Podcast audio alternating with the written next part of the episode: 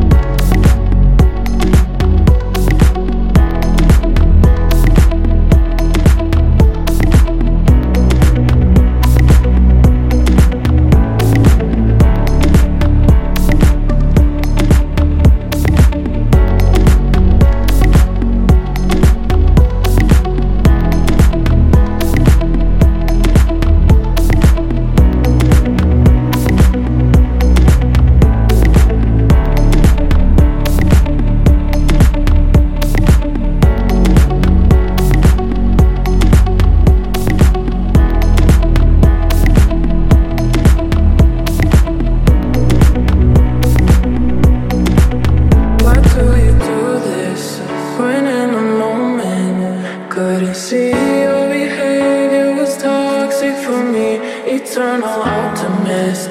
I make the best of it. Couldn't see your behavior was toxic for me. What do you?